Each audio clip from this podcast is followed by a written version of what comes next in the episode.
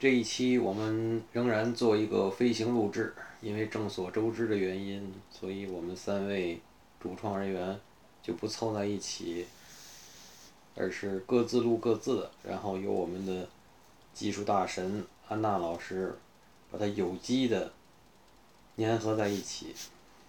然后这一期的选题呢是爱情神话，选题是安娜老师提的。我一开始呢心里头说，略微的有一点点抗拒，因为我实在是对这两年来的这个徐峥啊、马伊琍呀，我都是比较抵触。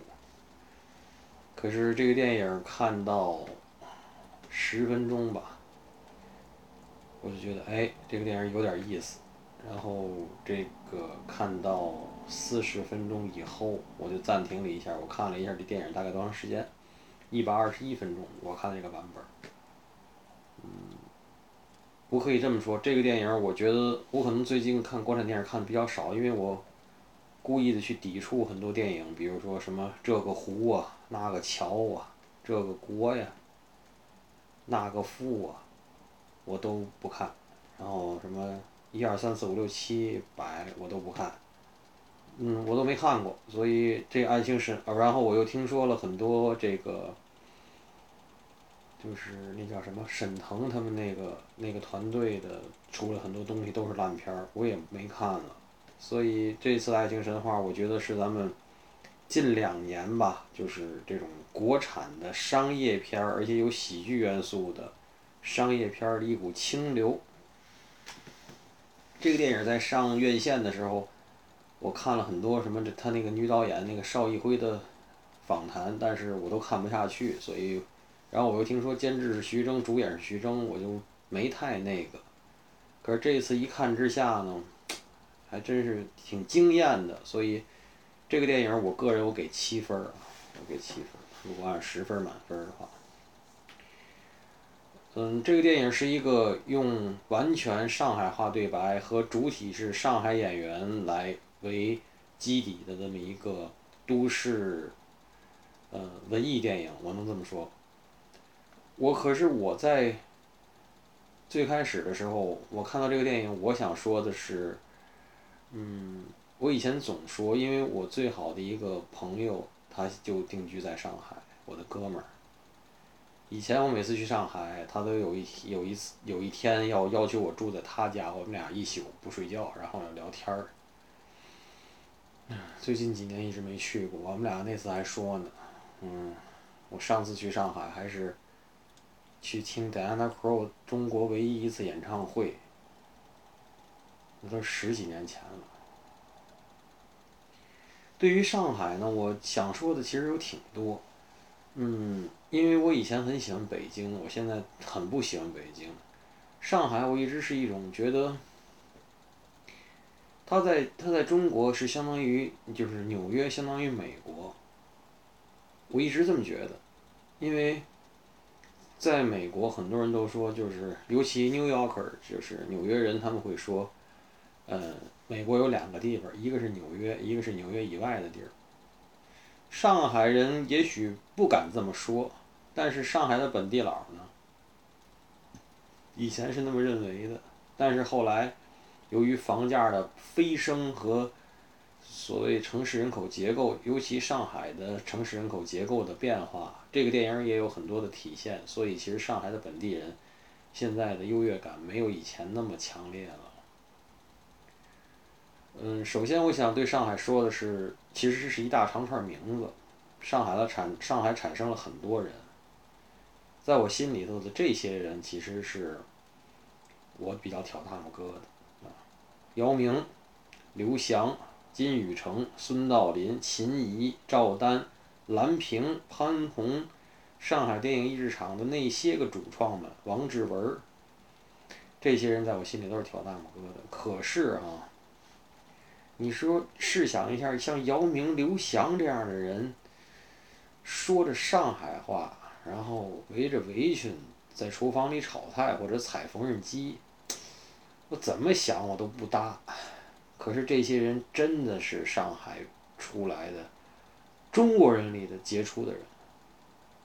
然后下面还有一个，还有一圈名字，是让我本人大拇哥朝下的，比如余秋雨、周立波、马伊琍、徐峥、孙俪、董卿、江疏影、张敏、陈宝莲、郑恺、薛之谦、胡歌、保剑锋、钱枫、唐嫣、Angelababy、杨洋、冯绍峰，这些人我这大拇哥要不然是平着，要不然朝下，反正不能挑大拇哥跟他们。可是这些人也都是上海出来的。嗯，所以上海真的产出了很多人，这是我对上海第一个想说的。第二个想说的就是，我漫步在上海街头，那些个小店，那些个今天在重庆道、在常常德道、在咱们天津五大道那些小店儿，什么破了窗、开店下唧唧的，有一个吧台，墙外的还摆两把高脚凳，来了城管还管你。上海这是一个很普通的业态，而且很。鼓励你这么做的，所以电影里有表现，就是说，呃，你坐在便道上喝咖啡没人管，但是你乱放自行车有人管。天津呢，北方的这些城市呢，不仅仅是天津的，乱放自行车没人管，你在街上喝咖啡吃砂锅就有人来踢桌子了，对吧？这是第二条。第三条就是我当年去新天地的时候，当时。新天地那个酒吧听爵士的物价，到今天我都觉得是贵的。可是，真的那里的音乐那里的氛围，是我认为真的比北京的爵士乐的酒吧还要好。所以，上海出了那么多有名的爵士俱乐部，而北京的爵士乐俱乐部现在就没有那么以前那么好了。当然，跟现在的就是这些乐手的生存环境啊、状态关系也很大。这是第三个，第四个我想说的是，我真的看到了这些，呃，上海本地的这些创作者、文艺工作者，他们对上海话的一种保护。我又想起前些日子某 Cantonese 的保护运动啊，这个到底一个地方应不应该保有自己的母语？答案是肯定的，而且是绝对肯定的，就是你应该保有你的母语。就像，就是很多人都说说，哎呀，现在天就是中国的很多城市，你去飞机下去到市里，你会恍然之间你不知道是哪个城市，因为都有一个时代广场或者人民广场或者初心广场，傻大傻大的，然后走起来也没什么绿化，夏天很晒，冬天很冷，嗯，只为了组字和做活动用，然后还会有几个就是，嗯。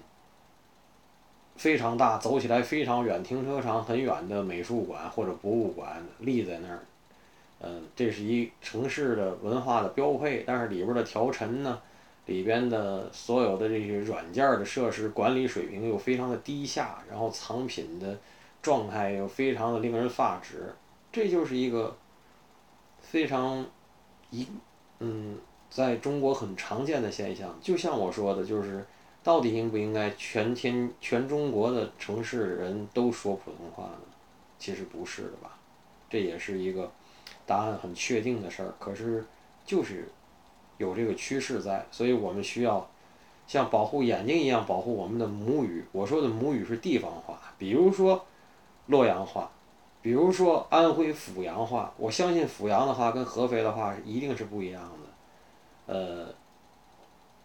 我的我的同学好朋友就跟我说过，他们汕头一个地方都有好多个口音，嗯，那就别说是就是说汕头的这种广东话和实际上广州人说的那种白话的区别，然后广州人的白话和香港人的粤语又是很大的区别，然后像温州，我听说温州的很多村里头是隔着一个山，山这边和山那边的口音都不同，我觉得这个就是太好玩了。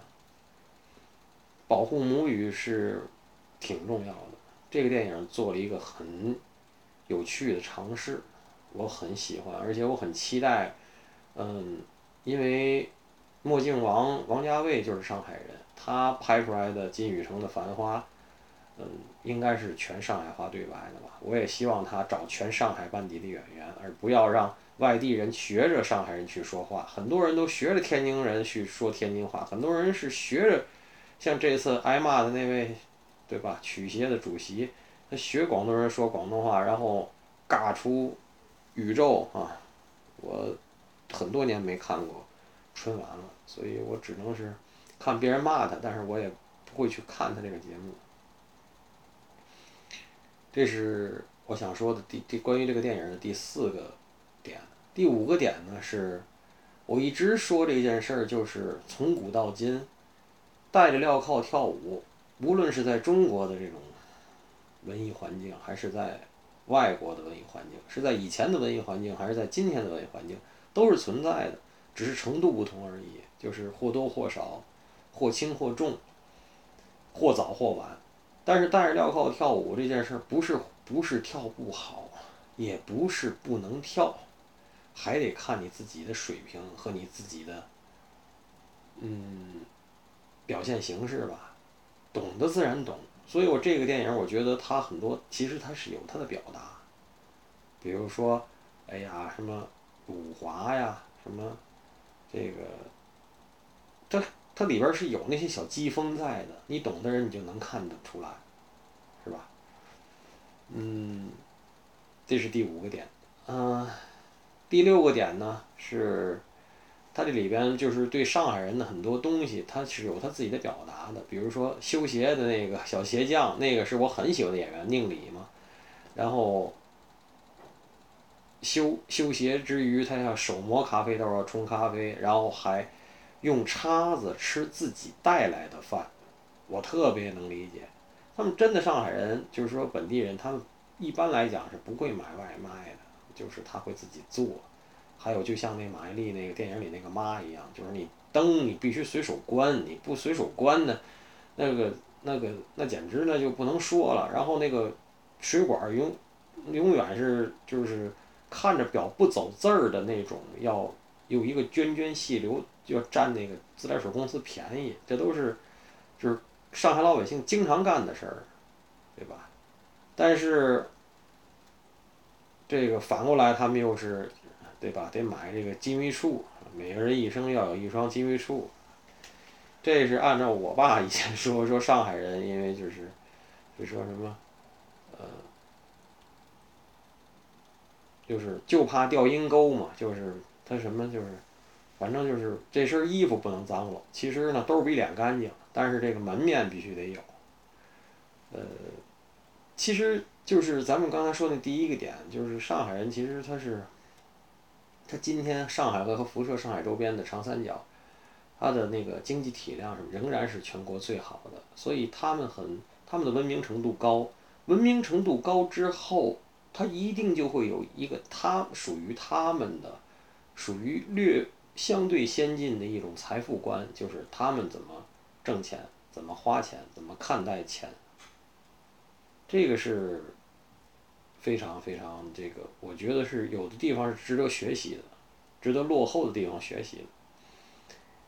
嗯，还有一个点呢，就是这里边这个马伊琍那闺女那混血，还有那个义乌要去义乌继承家产的意大利人那些，就是。在上海呢，这这个电影也告诉我们一件事儿：在上海年轻时候挣钱，然后存存点房子当寓工，活得很好。但是在北方不一定，就会比较挣扎。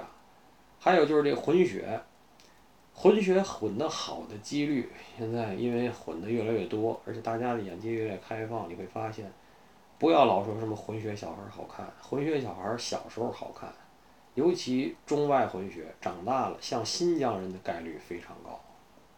但并不是说都长成刘翔那样，长成刘翔那样是小概率。这个，所以说，我没有说新疆人不好看，新疆人好看的太多太多了。只是说，就是说他混出来不是那种白人样，而混出来是中亚人的样子，就不是你想的那种偏偏雅利安人的样子。这个是这个的，所以。最后一个，我要夸夸这个这个电影的这些所有主创团队的艺术品味吧。首先是他们就是挑的那个美术馆，那些美术馆那些氛围都很是我的菜。尤其是他布展之前，他看那摄影展的时候，你你不知道大家注意没有？有一有一幅摄影作品旁边摆着那个刷浆的那个那个桶滚筒，还有底下那些梯子什么的，我就。我就曾经看过一个类似的展览，就是画旁边摆着一个滚筒和梯子。我一开始，我那会儿看的还少，我还说，哎，我说这谁呀？这，就是怎么这么好的美术馆，这东西都不撤？后来好，人家这个就是一个装置艺术。我这个电影我不知道我想多了还是怎么着，嗯，是他们诚心没撤的，还是也是我当初看的那种装置艺术，在画中间。摆一个这个，你以为是他没收，其实呢是另外一幅，是另外一个作品。还有就是他们徐徐峥一个男的跟两个女，跟倪虹洁和马伊琍在那个红的背景里那个倒影里聊天儿。一个是他说是我替中国男性导演向什么所有女观众道歉，这里边也是夹枪带棒。还有就是它里边光和那个构图非常舒服。最后呢，我说说。我后来费了好大劲找的，就是在俩人一开始，哎，有小那种情愫产生的时候，那个那个歌这个整个这个电影里的歌一半以上都很好听，呃，尤其是电影开始那个歌最后我找到了这个电这个歌叫《一九七五》，是成都白日密语乐队主唱陈嘉济自己的作品，是一个英文的作品。这个歌我很喜欢，而且在某我音乐。是没有的。某我音乐给的《一九七五》都是洋人的歌，嗯，在某易云音乐我找到了。好了，我想说的就这么多。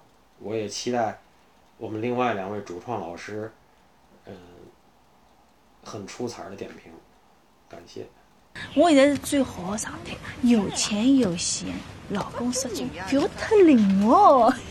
爱情神话。其实看完了，到现在我一直在想，这个电影它经不经得住夸？呃，自己又从很多反向的角度想了想，觉得还是得夸夸，因为它确实是经得住夸的。其实主要的一点就是来自于咱们现在当下的一个电影环境啊，能有这么一个比较纯粹的一个小资。情绪的一个电影呃，就是比较难能可贵的。小资这个可能说起来有点太老了，这个词儿啊，呃，小清新可能更准确一些吧。我也不知道这个词儿是不是过时了啊。反正，但是小清新来描述一帮中年人，其实还挺别扭的哈。呃。其实多说一句，你看现在电影院里放的啊，电影大概有那么几类。一个呢就是意识形态占主要的这一类电影，这个咱不多说啊。第二个呢是类似于麻花的这种喜剧片儿，啊，这是一大类。还有一个就是。未标注的翻拍类，意思就是说这个电影儿，哎，卖相挺好，故事挺好，演的也挺好，但是呢，你去深研究一下，发现他或者是说灵感来自于某某电影，或者他是没有告诉你说是翻拍自某某电影，啊，这一类，所以说。像《爱情神话》这种原创的电影，就是比较稀缺的了。呃，电影里也没有那么多的苦难，对不对？呃，没有人生的不堪，呃，没有奋斗，对吧？也不励志。它是有一种对于生活的艺术提炼。你看那个小鞋匠，他在手磨咖啡，哎，对，非常有意思。比如对于老白的那个事业，比如人到中年了，他为什么事业哎做成这个样子？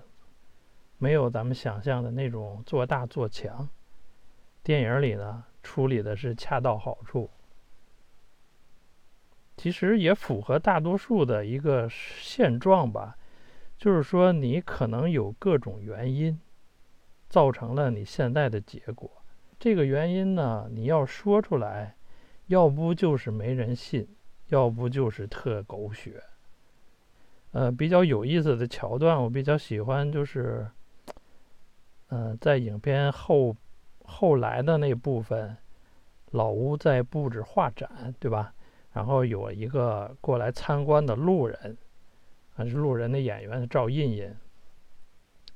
呃，他说：“你这个画都是二十多年前的东西了啊，都过时了。”然后那老屋跟他一通发飙。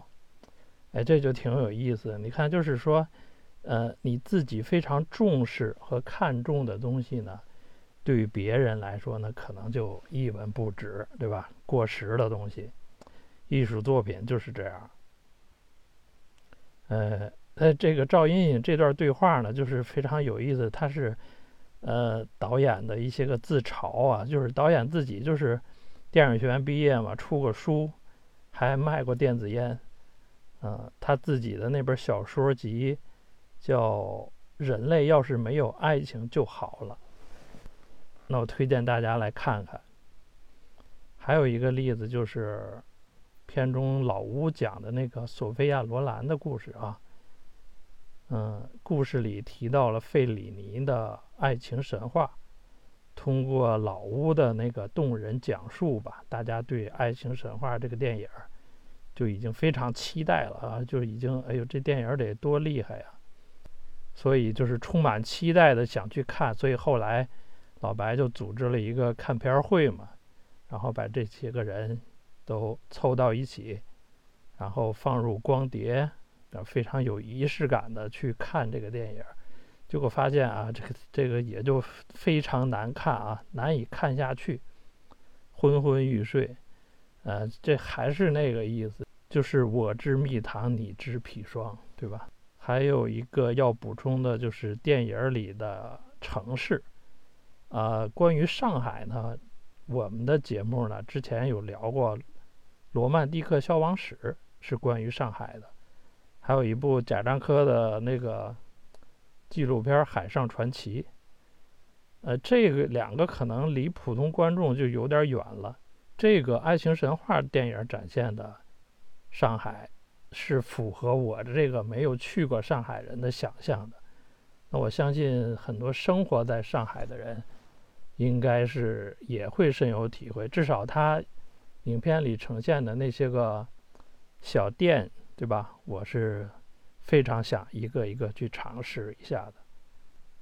最后再说一个题外话吧，我们这个做成系列的节目，就是有这个。现在正在做的就是莎士比亚这个系列，呃，还有两部关于莎士比亚的戏剧没有聊，再加上一部总结性的关于莎士比亚及其悲剧的一个总结吧，三期加上前面两期，一共五期节目，打算是凑成一个系列，啊，这个是正在进行的。然后我最近啊，就是也看了很多关于，呃，八十年代美国流行文化的一个片子吧，就是它也是一个混剪，然后非常有感触，就是呃那些个画面、那些个影片、那些个演员是都那些个音乐吧，就是都是非常熟悉的。然后我就想这个东西。我们生活在中国的这个八十年代有没有相应的东西呢？然后我就梳理了一下，发现 还是有有东西，但是我感觉 还是比较难说，或者是难以总结，因为它有很多意识形态的东西 不太好聊。跟二位老师呢也没有碰撞出具体的一个方向，反正就一直放在这儿，搁在这儿。然后我现在就是计划着，就是一点一点去补充一下八十年代美国电影的一些个观影计划吧。希望这个事儿能坚持做下来。比如用一多长时间，这个东西也不好说。用一定的时间把这个东西串一下，看看能不能串出一定的东西啊。有什么意义也不好说，反正只是一个想法，一个计划，啊，就这意思。我啥人啊？啊，我是巴黎世家哎。巴黎世家，有啥巴黎世家？我是修儿世家哎，阿拉三代人的姓许哦。我当时讲不是吹牛逼哦，我就眼窝子糊他，我还是问的是真的假。两百多想完结了，完结了，三代的姓许统统毁他，好吧？我他再不相信侬。哎哎哎，侬不要跑呀！侬说说说，侬什么呀？搿事体没介简单啊。葛么，伊是勿是晓得侬带伊儿子弄落脱了？晓得呀。所以伊帮侬讲个是两百多个淘宝货啊。啊。包老师啊，侬搿趟子终于对了，我错了。啥意思啦？啊，不是讲看儿子哦，搿个女人我看错了，好人啊，灵啊。爱情神话。老杨和安娜从这个电影的外延以及他们的感受谈了挺多，我呢还是想更多的。贴着这个电影的剧情，聊一聊我的一些想法。嗯，首先，这个片子的编剧和导演叫邵艺辉，他是一个九零后。嗯，但是他这个片子呢，拍的是一个关于中年人的电影。你想按他的年龄和片中人物这个年龄的对比的话，那至少他们只有那十到二十岁的一个年龄差距。但是他能把这个中年人的，嗯，这个生活状态，包括心里的一些想法，拿捏到这个程度，我觉得是还是相当准确的。嗯，我也看过他的自述，按他自己说呢，是他身边应该是有很多这样的，嗯，七零啊或者八零啊这样的中年人在身边，所以呢，他也很认真的去观察了他们的生活。所以他讲，他对中年人还是有比较深刻的理解的。嗯，电影一上来呢，就讲了影片的主人公老白和李小姐去看一个话剧。嗯，话剧的名字呢叫做《人类要是没有爱情就好了》，这是他自己给自己算做了一个小广告，因为他有一本小说就叫做《人类要是没有爱情就好了》。他本人呢，在微博上的名字叫做“鸿福夜奔不复还”。鸿福夜奔大家都知道了，这是王小波的一个小说的名字。嗯，在影片里边呢，大家可以看到，嗯，老白呀，还有老吴啊，他们经常去买东西的一个杂货店，就叫做鸿福杂货店。其实呢，这相当于也是，嗯，这个邵艺辉给自己在里边加带点私货，做了个小广告。嗯，这是说一点，嗯，题外话。这里边呢，其实我还想说一个，嗯，关于上海话的元素。因为像这种，因为老杨刚才也也提到过，就是以一种方言来拍一个电影、一个戏的，现在还是挺少的。嗯，上海话呢，这里边像出现的“灵”啊、“白象”、“爷叔”、“十三点”。还有老菜皮等等这些词呢，用普通话读出来其实真的没感觉，只有你用上海话，用那种方言的味道去读，哎，那种上海人的那种形象，包括他们的那种气质，立马就会跃然纸上。尤其我就觉得像“灵”这个字，它在上海话里边，在我看来就是一个万能的词儿，在不同的场景，对于不同的对象。这个是一个非常，嗯，可以有各种内涵的，啊，你可以有各种丰富的含义去使用这个字，然后呢，听的人也自然就会懂。就是你都不用说什么事儿，你就说一说一个“灵”字，哎，他就知道你说的是，比如是长得漂亮啊，还是聪明啊，还是手艺好啊，还是什么什么，就是它的应用场景是非常广泛的，所以是非常传神的一个字。嗯，这也是值得说到一下。嗯，影片呢，我想这样，因为主人公是老白嘛，以及他和三个女性的交往，穿插进了嗯老白的好朋友老乌，一个另外一个男人的视角来看待所有这些事情。那我想从老白和这三个女人之间的交往来谈这个电影。嗯，一上来刚才说过了，就是老白。和其中的一个女人，李小姐，他们两个人去看话剧。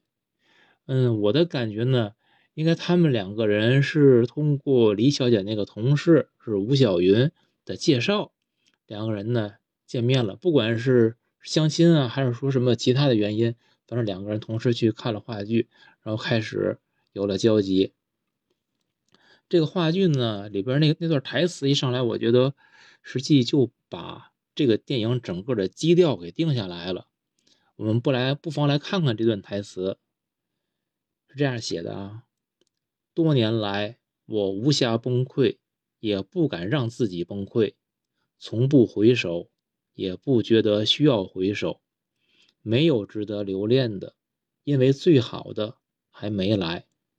但是今天我知道，不会来了。我对自己所有的理解都是误判，我对生活所有的想象都是虚妄。我不会再有更好的，不会再有。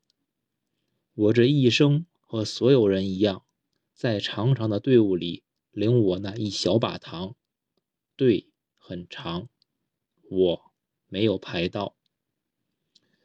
这样一段台词呢，其实已经讲了，他在讲一个人在找自己所想要的最好的，就像在海边拾贝壳一样。但是他其实已经知道，你想拾到一个最好的贝壳这件事本身。可能就是不存在的，而你在等待，你希望等待那个最好的贝壳，它也不一定会来到。所以他讲的是他在排队等属于自己的那小把糖，那把糖代表什么？就是自己人生的甜蜜，或者把它理解为幸福，也就是他所说的所谓那种值得留恋的最好的还没来，但他排队排的很长，他却他其实是排不到的。我想，就这段台词是，嗯，我说奠定了这片子的基调嘛，就是每个人都在寻找，但是他们其实找不到，或者他们即使找到了那个东西，真的就是他们认为那个最好的东西吗？这是一个，我觉得是不存在的东西。那么，老白和李小姐看完这个话剧之后呢，他们回家，然后就是 one night。所以后面还有一次是老白和呃格洛瑞亚的一个 one night。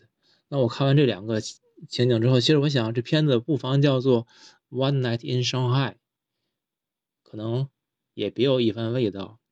李小姐和老白一夜情以后，第二天早晨是偷偷的，他就其实是逃掉了。嗯，逃的时候呢，把自己那双很高级的。嗯，鞋就给扭扭坏了，扭坏了之后呢，嗯，后来老白又去找李小姐去拿要这双鞋，说去帮她修。然后老白和鞋匠的那段对话其实是很有意思的。嗯，当老白知道这双鞋很贵，要一两万块钱时候，他就说这个鞋要不要赔给李小姐呢？就是不是买得起买不起的问题。是值不值得的问题，然后鞋匠说：“没有值得不值得，只有喜欢不喜欢。”嗯，后来李小姐又说过什么呢？李小姐，一双鞋子嘛，只能陪人走一段路，可是我要去的地方穿这双鞋就不合适。就围绕着一双鞋，然后他们其实在讲我们在。做选择和判断的时候，我们那个依据是什么呀？其实不过是我们自己一厢情愿的想法而已。我们觉得值的，我们永远都会去做。老白呢，他是是在上海的工艺美术学院毕业的，他做过小学的美术老师，又当过上海电视台的舞美总监。那他现在呢，就是教大爷大妈们画画。他自己自称。他说：“我是一个烧菜的、打鼓的、画画的、写诗的，嗯，还做老师。嗯，李小姐呢，她是一个，嗯，在广告公司当制片，嗯，嫁给了一个英国人，结果吧，还被这英国人坑了，赔了两套房子，生了一个混血女儿玛雅。那现在呢，她是和她的妈妈住在一起。”他们应该两个人，就是老白是很明显的，他在上海自己有家传的大房子。那李小姐虽然是跟妈妈住在一起，但是她家的那个房子在永康路位置也很好，那个房子我觉得也不算太小，其实就是在居住上面，他们的条件都是挺不错的。这是老白和李小姐的一个背景，大家就是留留心一下，就是他们这个生活背景的设定，实际对这个影片所有人物的行为以及他们的这个生活状态是有非常大的嗯关系的。因为如果不是这样一个设定，这个片子讲的很多东西，嗯，它是不太能成立的，或者说或者说是它不是一个我们普通人的一种生活状态。咱们把老白和李小姐这段呢先放在这儿，下面再看老白和格罗瑞亚。这个格罗瑞亚呢是有一个台湾老公，嗯，但是已经很久不回家了。按格罗瑞亚后来的叙述呢，应该是这个老公，嗯，也是一个捞偏门的生意，当司机，大概是赔了钱了，可能也不敢回家。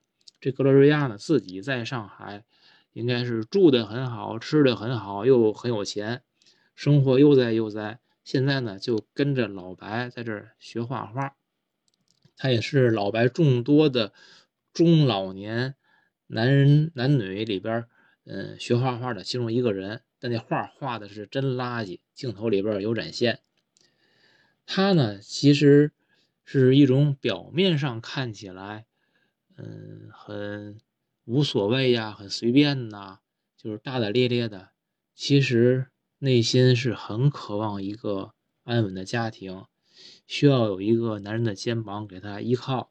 所以呢，包括她后来，她不设计了一个到老白家里边，说她老公被绑架了吗？那个应该很明显的就是自己演的一场戏。嗯，她其实是用他的一种方式去在追求老白。我是至少我是这样理解的。虽然后来他跟老白说，就是。不一定一个好的男人、女人，一个女人就愿意跟着他，好像是他是在表示他对老白无所谓，但我觉得他那反而是一种欲擒故纵的做法。嗯，而老白对这个格罗瑞亚呢，其实是有一点避之不及的感觉的，他也不太能接受这个格罗瑞亚的这种风格呀和生活方式等等的。嗯。再说说老白和他的第三个女人，其实呢，应该这这真正是他的第一个女人，因为是他的前妻贝贝。他的这个前妻呢，电影里边没有过多的交代他的背景，只是说过，他的前妻可能因为一次出轨，嗯，老白呢就不原不原谅不原谅，所以呢就跟他离了婚。而这个贝贝呢，一直是在寻求和老白的复婚。嗯，老白呢是因为。大概是有一个心上心里边有个结儿，所以是打死也不同意。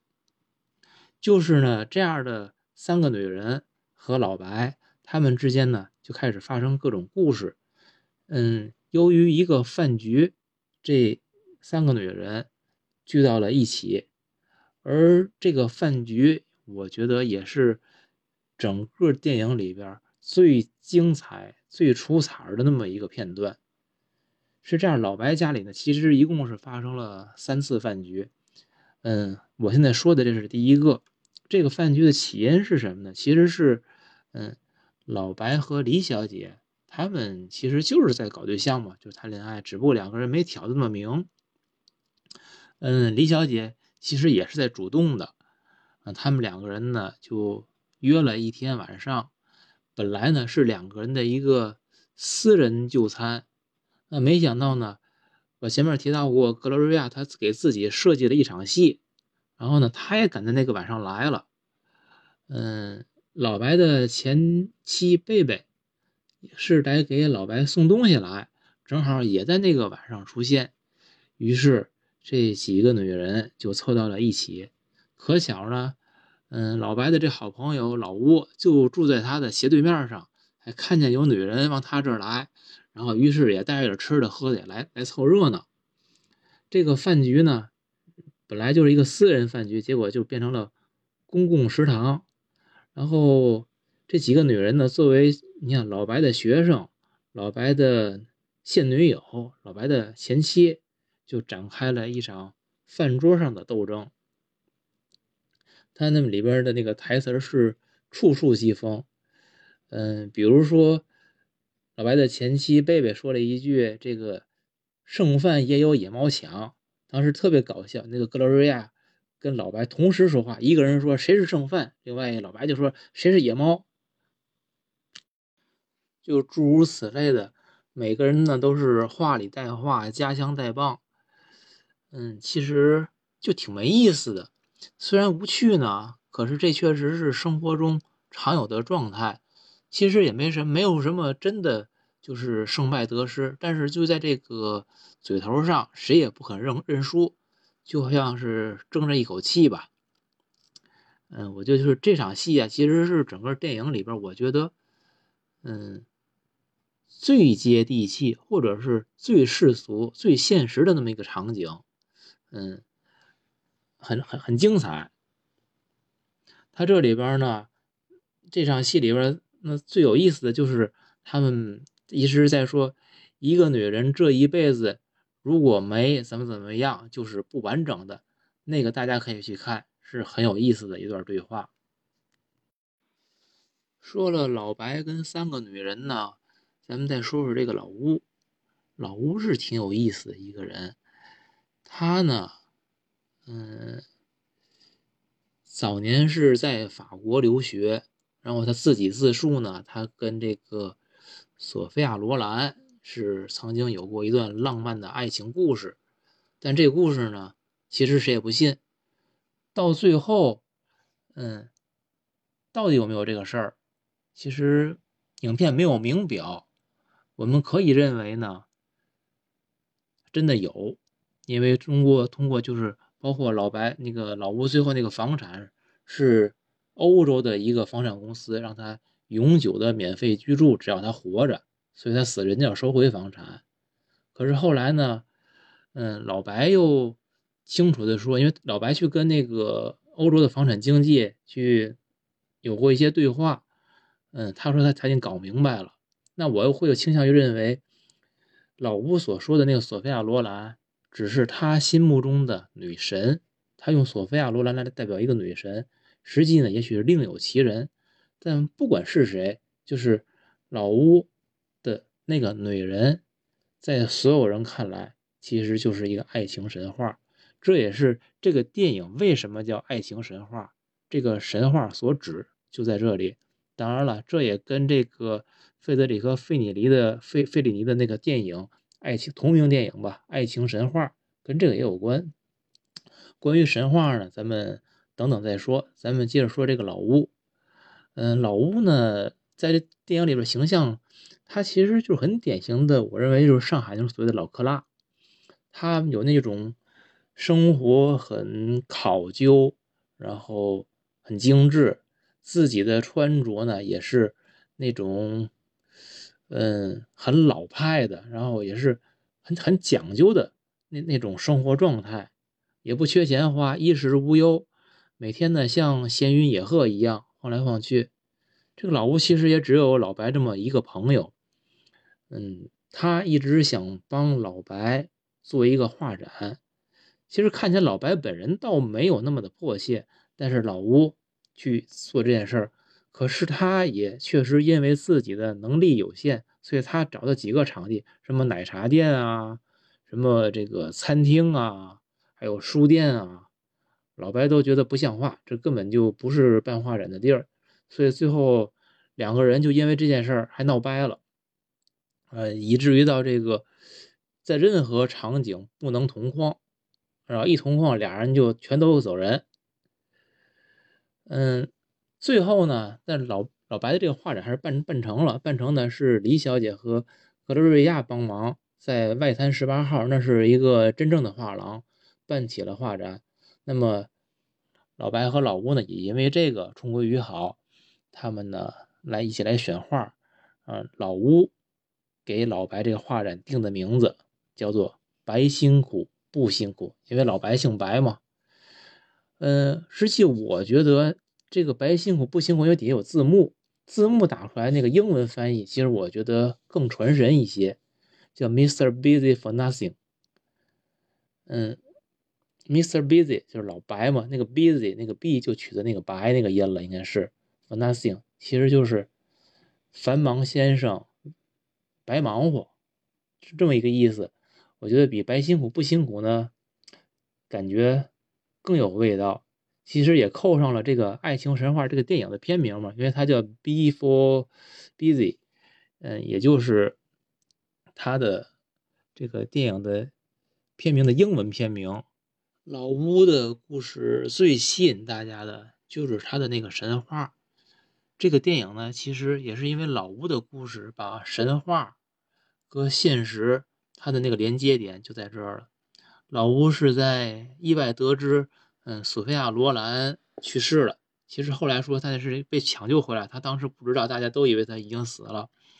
然后老吴呢，就在他们的饭局上，那也是在老白家的第二次饭局，给大家讲了他和索菲亚·罗兰的那次邂逅，非常罗曼蒂克的爱情故事。那关于这个神话，他之前其实他他只是跟大家说他有这个事儿。但他从来没有讲过细节，就我在想他为什么不去讲？嗯，因为这个东西，我在想，就每个人自己心底的故事，其实是是关于别人的事儿，是等别人死了再讲；关于自己死，关于自己的呢，也是你要不就是写一本日记，或者一个自传，你留给后人，自己活着的时候不说，等死了以后让别人去去听去去看。就你为什么？因为你自己讲一个，就是像老老乌这样的故事，它就是一个神话，在我们看来。那如果你这故事不是神话，听者会嗤之以鼻；如果你是神话，太玄幻了，听者他还是嗤之以鼻。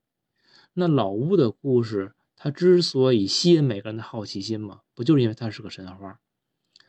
它同样，它老屋的故事引起大家的怀疑。也是因为，就是我们凡俗的众生对于神话的一个刻板印象，也就是说，我叫我不相信。当神话堕入凡俗的时候，人们只关注这个神话本身的传奇性，只想知道它的真假，啊，并不关心神话里的人与神的内心世界。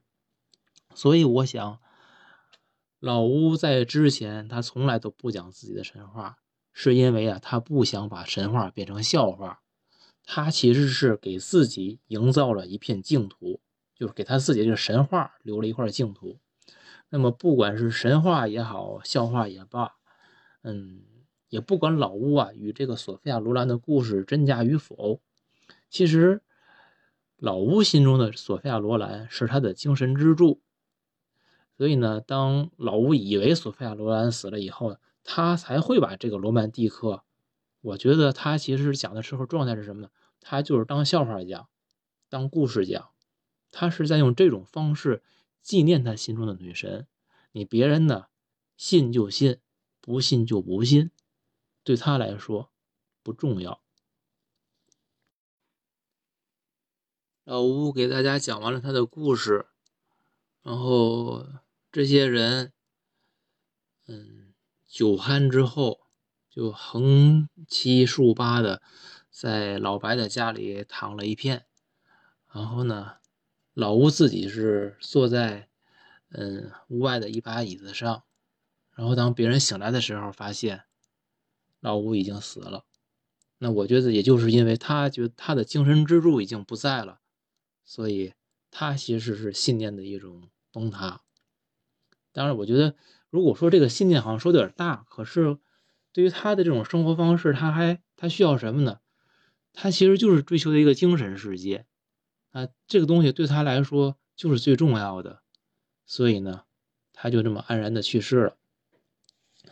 那么为了表达对老吴的怀念，这老白和这三个女人，呃，包括还有包括老白的孩子呀，还有他另外屋里另外一个房客亚历山大。他们就聚在一起，那是老白家的第三次聚会，是去看，嗯，老白叙述的，就是当年他看这个费里尼的那个电影《爱情神话》，就是他们以这种方式来纪念老白。可那个电影真的就谁都看不下去，就太无趣了。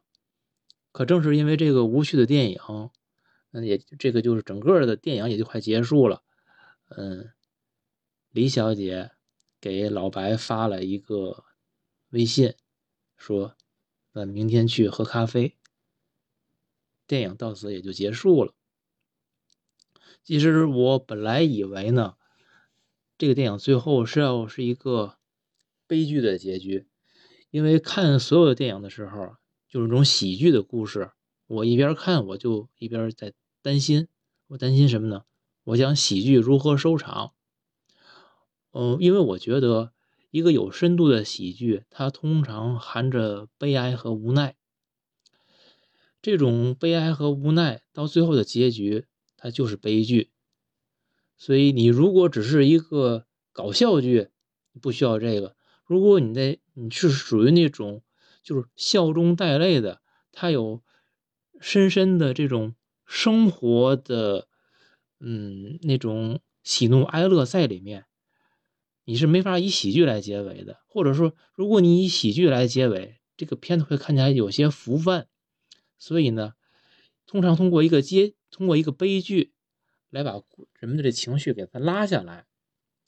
嗯，爱情神话呢，本来可能是可以以老吴的死为一个有一有一点点悲剧的结尾，但是最后又以李小姐和老白的再次约会，又有一种喜剧性。所以我觉得它既非喜剧，也非悲剧，它是一个俗剧。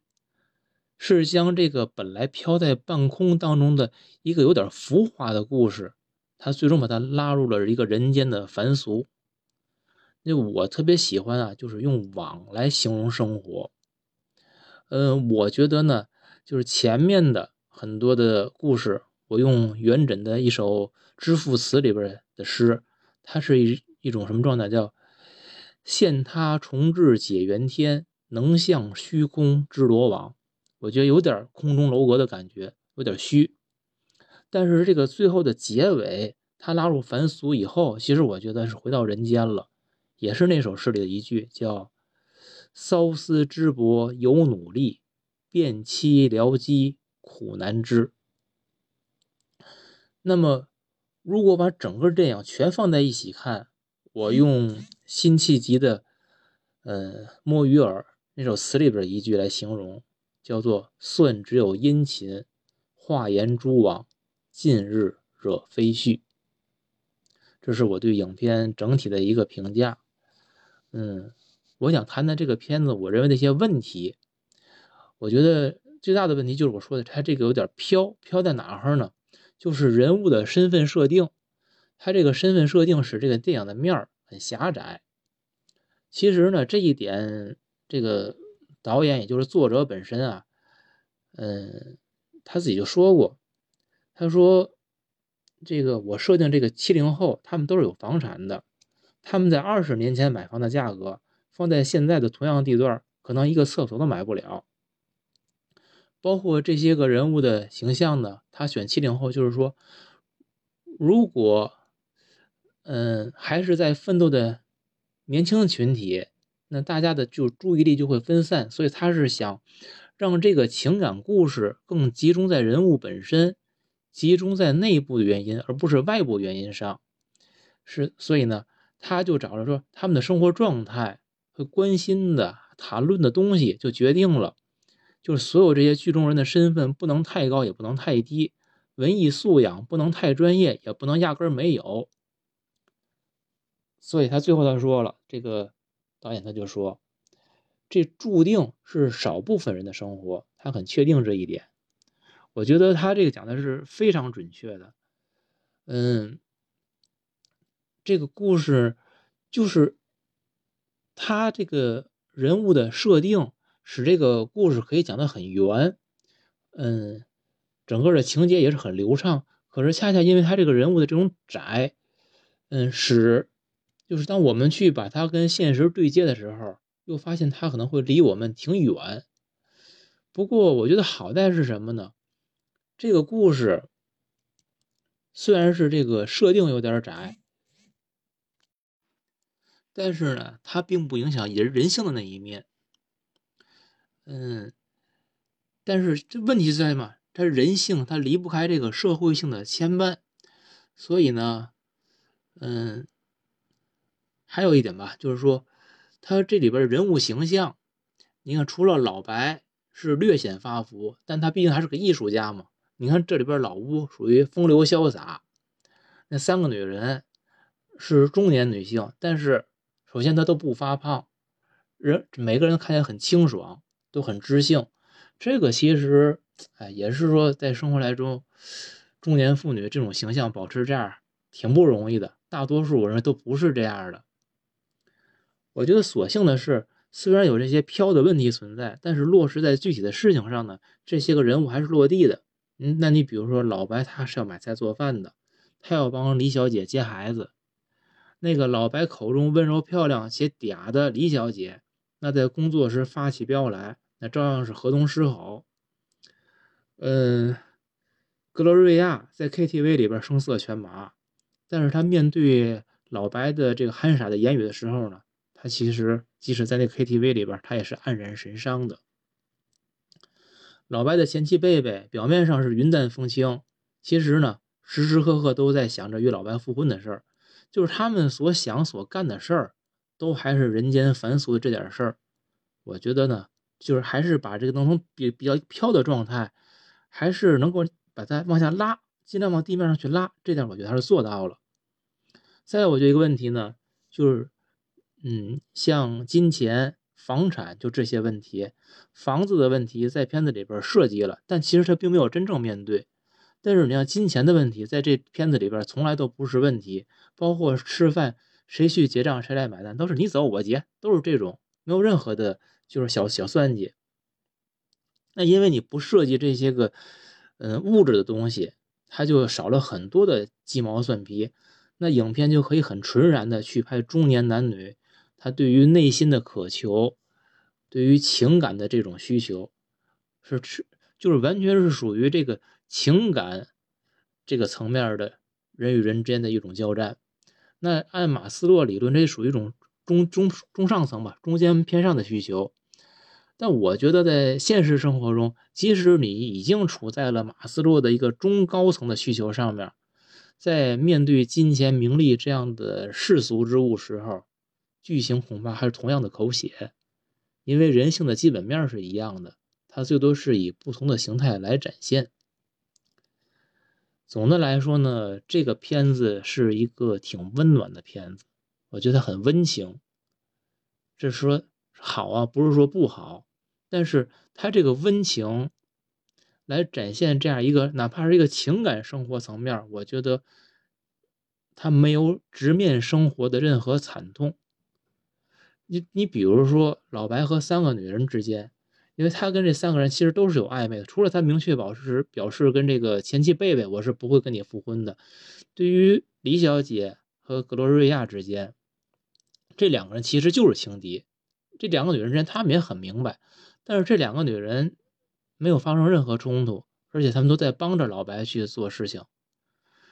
那这个在现实中也能这样吗？大家真的能这么心平气和吗？因为在感情这件事上，我觉得这是寸土必争的吧。所以这也是我说，嗯，一个很温情的片子，它是掩盖了一些生活的惨痛的。还有几点思考，就到最后，其实也是导演留给我们的悬念。老白和李小姐会结婚吗？如果结婚会怎样？那我在想，这个李小姐其实是一个很认真，也是很算计的一个人。她，你就包括影片里边展现出，你看他发的每条微信，都是用最好有一个句号来结尾的。那我们知道，如果大家有这习惯，有的人里边有错字也不改，有的人是不允许微信里边有错字的，然后比所有的标点都不能错。他是非常严谨的，李小姐就是这样一个人。老白是什么样的一个人？那双鞋的时候他已经说过了，是吧？不是买得起买不起的问题，是值不值得的问题。值不值得，说明他也在衡量一个价值。就是当这样两个人，其实他们都是在很精细的去衡量我需要什么，我得到什么，对方合适不合适的时候，他们婚后的生活会是什么样的？可能，对吧？大家可以想象我们一个日常生活的状态。再说一个，这个房子的问题，老白的妈妈已经说了，让他把房本的名字就是改成老白儿子白鸽的名字。就为什么？就怕他结婚，怕他结婚以后这个房产房产出现纠纷。那就我就问了，虽然说现在说咱保护婚前财产，那如果结婚以后，嗯，李小姐会要求这个房本加名字吗？对吧？如果他提出来了，加不加呢？那这时这个很现实的物质层面的问题就参参与进来了，对吧？这都是影片没有回答的。那我再问一个，不管老白和李小姐结不结婚，如果他们俩选择在一起，哪怕是同居，那这个时候，格罗瑞亚还有贝贝。还会出现在老白家的饭局上吗？他们还能像以前把酒言欢吗？我想这些都是问题。那就是我如果说这个片子，嗯，有需要减分的地方，可能也就是在于此，就是真正去需要现实去回答的一些问题，这个片子它没有去回答。但是呢，它是很好的。在这个中年人的情感纠葛，以及中年人面对情感时候的种种考虑，这些方面他表达的是很细腻的。哦，对，关于中年人，我还想说一句话，我觉得中年人的这个世界好封闭，就是通过影片中他们这些人的交往时候，其实他们从来都没有敞开心扉。我觉得只有老吴最后一次。讲自己跟他心目中的索菲亚·罗兰的故事时候，他是一种带着一点绝望的敞开，其他人从来都没有过。嗯，最后吧，最后我想这样来结束，在老白家的第一次饭局上，他们造那个句子：“一个女人这辈子没有什么什么是不完整的。”有每个人给出了不同的答案。一个女人没小孩是不完，一个女人这辈子没小孩是不完整的。一个女人这辈子没甩过一百个男人是不完整的。一个女人这辈子没赚到一百万是不完整的。一个女人没有为自己活过是不完整的。一个女人没有浪迹过天涯是不完整的。一个女人这辈子没造过反是不完整的。一个女人没跳过探戈是不完整的。一个女人没犯过错是不完整的。影片在结束的时候弹出了一个手机屏幕，上面是李小姐写的话，微信的话。其实呢，她是一直喜欢老白，只是没准备好再去看一个新的电影，怕是看到最后又是一个烂片儿。如果我也来造个句啊，我就这样造：一个人这辈子没看过一部烂片儿。是不完整的。那么，二零二二年农历新年，我们聊的这第一个电影，至少告诉我一件事儿：我的二零二二年仍是不完整的。